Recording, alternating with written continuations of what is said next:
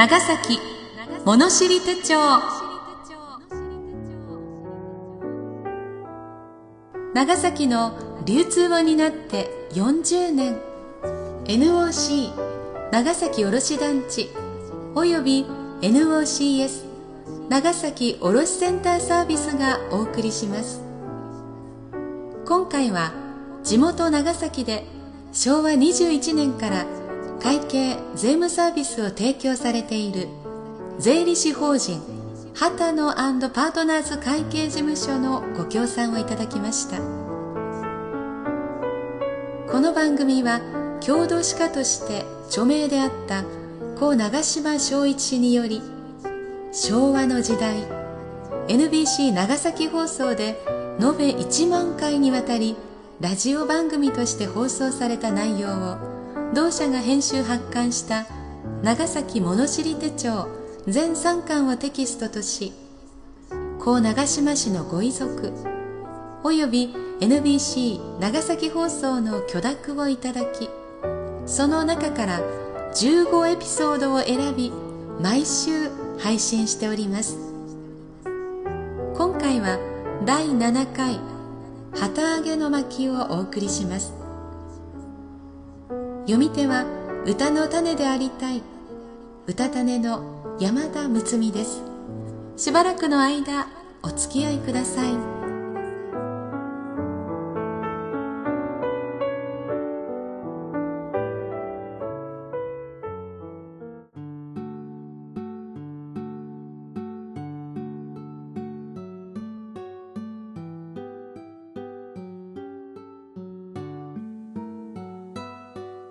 旗揚げ。他国でタコというのを長崎では旗という。旗とタコは別物であるという。タコはイカタコのタコでタコが空中に泳ぐ様からいい。旗は旗で空にはためく旗の様から言ったものであろう。しかし他国の人に説明するときには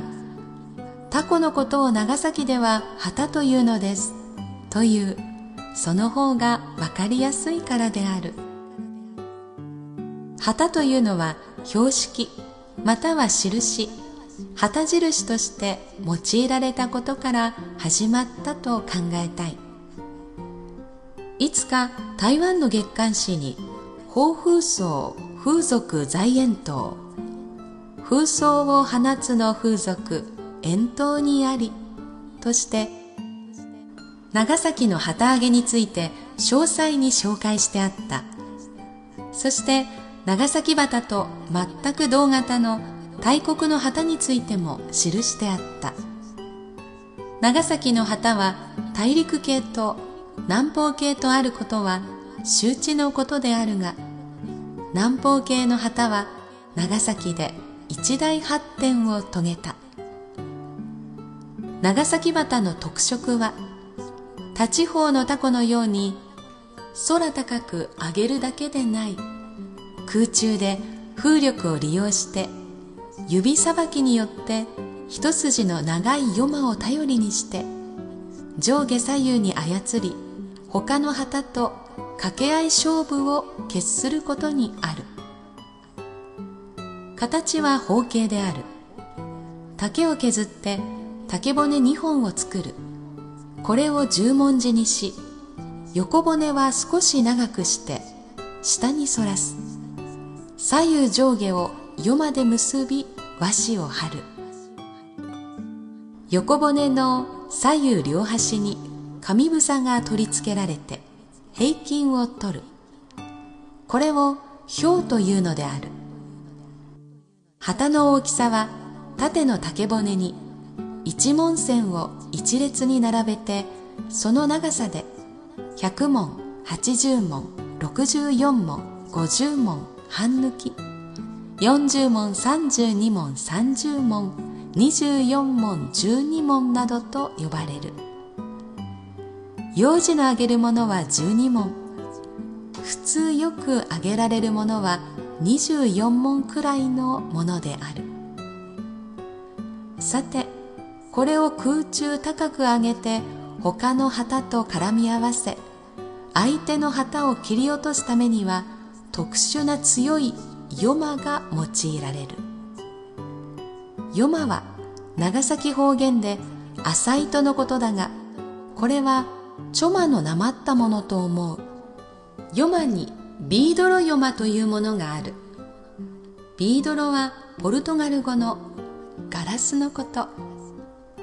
ガラスを細かく砕いてこれを糊と合わせる。それをヨマに塗り火に乾かしたものである。ビードロヨマを測るときには県が単位で旗の大小によって100件200件300件と惜しみなくビードロヨマが用いられるのである。双方思い切りヨマを伸ばして堂々の戦いを挑む。これをつぶらかしという。つぶらかしの語源はつるはかしから来たというがこれを寝台つぶらかしと混同して旗揚げに税を尽くして財を潰すことに言う場合もあった。それからヨマを測るときは金が単位でこの旗には南金のヨマというように言われる。ビードロヨマよりさらに強いのは針金ビードロである。針金ビードロを用いるときは双方針金ビードロでなくては勝負にならない。旗迷惑なことになる。3月の終わり頃から長崎の空にはポツポツと旗が舞うのが見られるが4月に入ると時と場所が定められていて4月3日風頭4月10日コンピラ山4月15日再び風頭4月21日白残し4月25日合戦場4月28日順帝観音というように長崎の町を取り囲む山々で次々に行われ人々は場所を追って集まる。場所では御座とか赤毛線が敷かれごちそうが持ち込まれ縄文入りの満幕が張り巡らされ思い思いに陣が張られる。旗屋はここぞとばかり天幕を張って旗を並べ店を張る。全山人で埋まり空は大小無数の旗で覆われる。まさに天下の壮観であるが旗揚げに喧嘩はつきもので切り落とされ旗を奪い取ろうと若者や子供たちが右往左往してひしめき合う。競歩の頃から旗揚げが盛んになりいろいろと弊害が多くなり喧嘩口論大乱闘もあって長崎奉行所でたびたび旗揚げ取締りの触れを出したことがあった。そして文化13年1816年には旗揚げ禁止令まで出て大人も子供も旗揚げまかりならぬということになったが幕末になると多事畳んで奉行所でものんきに旗揚げなどに構っておられない手薄につけ込んで再び旗揚げは盛んに行われるようになり明治大正を経て今日に及んだ。切り落とされてひらひらと春風に乗って落ちていく旗は真っ先に手をつけたものに先取り権があり竹竿の先に伊毛原の類を受けたものをかざして夜間もろともに奪い去るのである。これを寝夜間かすりといいその手にする竿の伊毛原の類をやだもんという。長崎では手のつけられない暴れん坊をまたやだもんというのである。旗の模様は様々で100種類以上もあろう。総じて空中での効果を考えてあり手の込んだ模様はなく大まかな図柄に限られる。縦棒横棒山形日の丸二重島三十島丹後島十文字亀の甲などフランス国旗オランダ国旗を思わすものもあり機関島のように異国渡りの織物の模様から取ったものもあって珍しい。オランダ文字綴りで仮名を表したものや家紋を表したものも昔はあったらしい。今は広告旗が見られるのも時勢である。こんな話がある。戦争もそろそろ終わりに近づいていた頃長崎の旗屋が軍部に徴用されて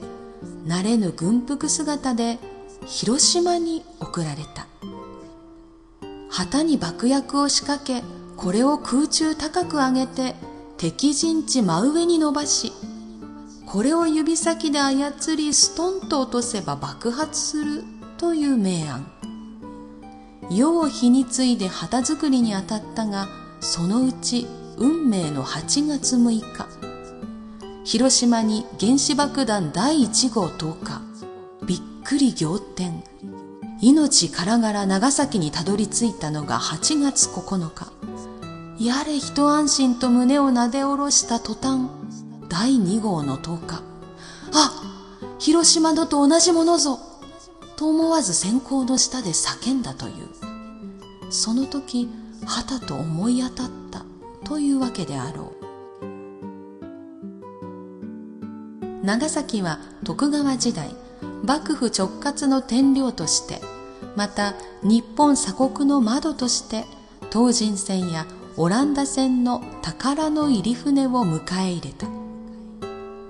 貿易の利潤は市民に分配され江戸長崎と歌われた繁栄を極めた町。ここには唐オランダの影響を受けた年中行事が発達した。旗揚げもその一つであった。帯谷宗七と帯谷松五郎は不死二代旗揚げの名人と評判が高かったその松五郎さんが毎夜一話ずつ長崎弱話をしてくれたがこれは明治の初年旗喧嘩で長崎警察署に引っ張られた商家の番頭が長崎弁でまくし立て新任の所長が煙に巻かれたという話。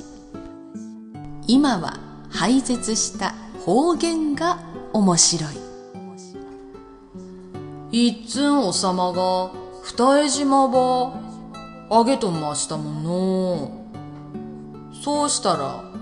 横棒がトンボば落としてきましたった。そんでかかましたところがおさまが切られましたったい？そういうのけん私が旗ば気ぃつかせよったらやだもんが取ったとでございましたそん時、私ば、突きたわして、旗ばチェーマしましたけん。私がビール瓶で食らわせましたったい。そしたら、あなた、私は、突き倒されて、受担保にはまって、ポイの巣ば、濡らしたとでございました。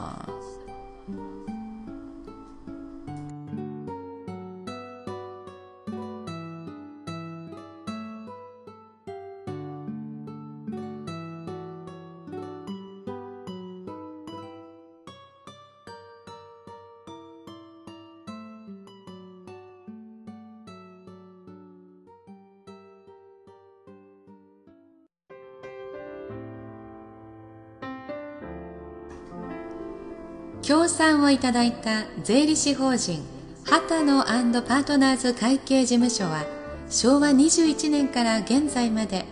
地元長崎で皆様が必要とする総合経営支援サービスの提供を目指してさまざまな取り組みを行っていらっしゃいます。代表社員畑野徹さんのもとで全てのクライアントへ質の高いサービスをお届けするために私たちは進化するという目標を掲げておられます。ホームページ http コロンスラッシュスラッシュ www.hatano-p.com をご参照ください。この番組は長崎の郷土の歴史を思い起こしていただく趣旨で今回を含め15回にわたって NOC 長崎卸団地 NOCS 長崎卸センターサービスが配信しております。なおこの番組についてのご意見ご感想は NOCS 長崎卸センターサービスまでお願いいたします。次回はケンプエルと将軍綱吉の巻です。オランダ商館長ケンプエルが将軍綱吉に謁見した時のエピソードです。将軍はよほどオランダ人が珍しかったと見え踊れ歌えなどなどいろいろと無理難題を要望したとのことで微笑ましいお話です。お楽しみに。なお朗読本文には差別的と取られかねない部分を含むこともありますが著者には差別を助長する意図はなく内容が歴史的事象であることや著作された時期の状況やまた著者が個人であることを勘案し原作のまま朗読しております。ご了承ください。春の風が吹き始めると長崎の山々には真っ青な空を背景に色とりどりの旗が舞い始めます。やっと暖かくなって外で自由に思いっきり遊ぶそんな気持ちが現れているような色合いです。上手になると右に左に上に下に自由自在に操れるのだそうです。それから最後の長崎弁。大体のところうちのお坊ちゃまが二重島の旗をあげておりましたところ横棒の旗がとんぼ返りで落としてきたのでそこでかかっていきましたら反対にやられてしまいました。やられた旗を元に戻そうと切られたヨマを取り付けようとしていたところやだもんたちに横取りされたのでございます。その時突き倒されて旗を破り散らされたので私がビール瓶でそいつらを殴ったのでございます。突き倒された拍子に私はぬかるみの中に落ちてしまいお尻の穴までずぶ濡れになってしまったのです。というところでしょうか。辞書がないだけ外国語よりも難しいですね。ではまた次回までさようなら。歌種の山田睦美でした。